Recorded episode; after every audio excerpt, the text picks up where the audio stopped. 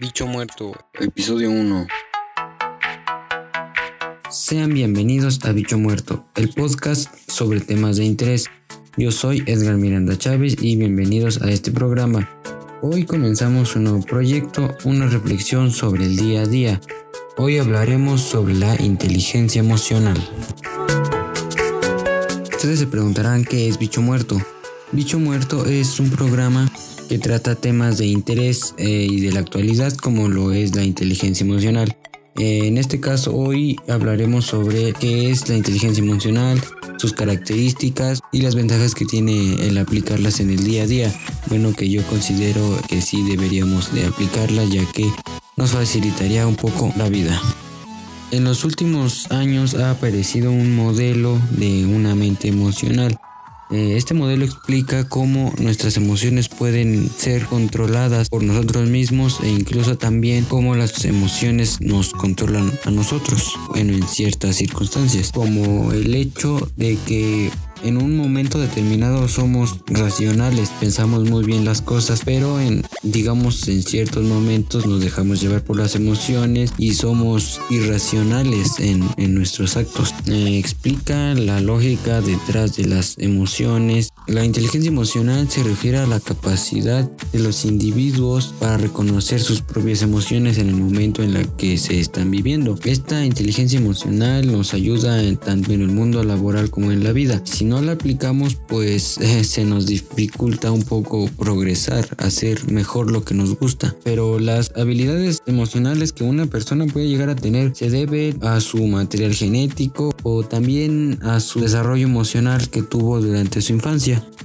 pero no son la única manera de tener un control emocional. También este control emocional se puede adquirir con una práctica constante. Otra cosa importante, ¿Por qué es importante tener un, buen desarrollo emocional? Mm, pongámoslo en perspectiva.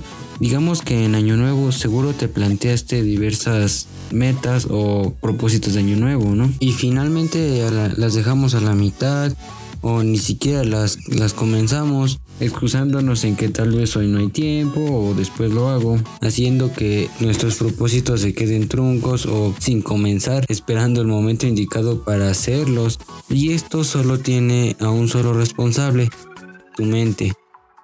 Debemos de tener en cuenta también que ciertas situaciones repercuten en nuestra mente eh, es decir, de alguna u otra forma hacen que caigamos en el autocastigo. Personas con inteligencia emocional pueden detectar sus emociones y también identificarlas en el preciso momento que las viven.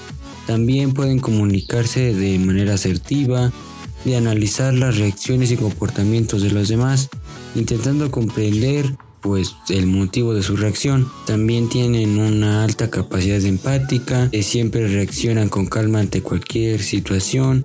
Vaya, sin dejarse dominar por la emoción. Esto da como resultado a líderes sobresalientes, personas proactivas, motivadas, seguras, personas felices. Por esto es importante educar y reconocer nuestras emociones. Esto nos ayuda a autoconocernos mejor y a tomar mejores decisiones. También tiene un efecto positivo en la autoestima y en la seguridad en sí mismo. Ayuda también a detectar nuestros propios puntos fuertes y puntos débiles para mejorarlos. Y ahora sí viene lo bueno.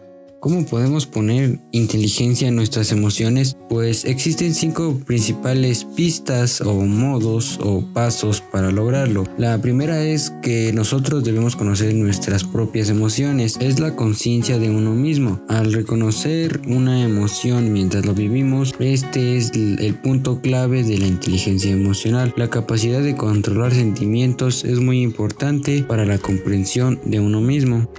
La segunda es saber manejar nuestras emociones. Manejar los sentimientos para que sean los adecuados en el momento preciso es una capacidad que se basa en la conciencia de uno mismo. Las personas que tienen esta capacidad pueden recuperarse con facilidad de las dificultades emocionales de la vida.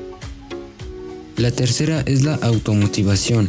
Ordenar las emociones teniendo un objetivo en cuenta es fundamental para prestar atención, para el dominio, para la creatividad y para contener la impulsividad. Esto nos ayudará a lograr nuestras metas. La cuarta pista está en reconocer las emociones de los demás. Esta capacidad consiste en la autoconciencia emocional. La empatía nos ayudará a saber qué es lo que las otras personas quieren o necesitan. Reconocer las emociones de los demás viene siendo útil para la profesión de enseñar, las ventas y la administración. Y la última pista es manejar las relaciones. Esto es básicamente manejar las emociones de los demás. Esta habilidad fomenta el liderazgo y la eficacia interpersonal. Las emociones son impulsos para actuar. Por ejemplo, las luces del tablero de un coche indican que ha subido la temperatura o queda poco combustible. Cada emoción es como una luz específica que se enciende e indica que existe un problema a resolver. Es decir, las emociones son aprovechadas completamente cuando nosotros aprendemos qué problema detecta cada emoción y de la misma manera cómo resolver el problema. Existen dos tipos de mentes, una mente emocional y una mente racional. Una piensa mientras que la otra siente. La mente racional es la forma de comprensión en la que somos conscientes de lo que hacemos. Algo que ocurre es que mientras más fuerte es un sentimiento, más dominante se vuelve la mente emocional y más ineficiente la mente racional. Es decir, que cuanto más fuerte es un sentimiento, nuestra mente racional le cae más. Las emociones también influyen en nuestra salud. Por ejemplo, una persona que se, que se deja llevar más por las emociones negativas o no las manipula puede ser víctima de la falta de concentración, del aprendizaje y la toma de decisiones. Las emociones negativas suponen para nuestra salud un riesgo tan grande como el hábito de fumar. De esta manera, un buen equilibrio emocional puede ayudar a proteger nuestra salud y bienestar. Hoy en día hay mucha controversia con personas por falta de inteligencia emocional que pueden cometer errores fatales como un suicidio por algo material. Si todas las personas tenemos un temperamento determinado y existe la capacidad para dominarlo, debemos hacerlo antes de sufrir las consecuencias. Y hasta aquí el episodio de hoy. Síganme en mis redes sociales para más contenido. En Facebook como Edgar Miranda CH y en Instagram como Edgar-Miranda62.3. Le agradezco su compañía. Nos vemos en el siguiente episodio.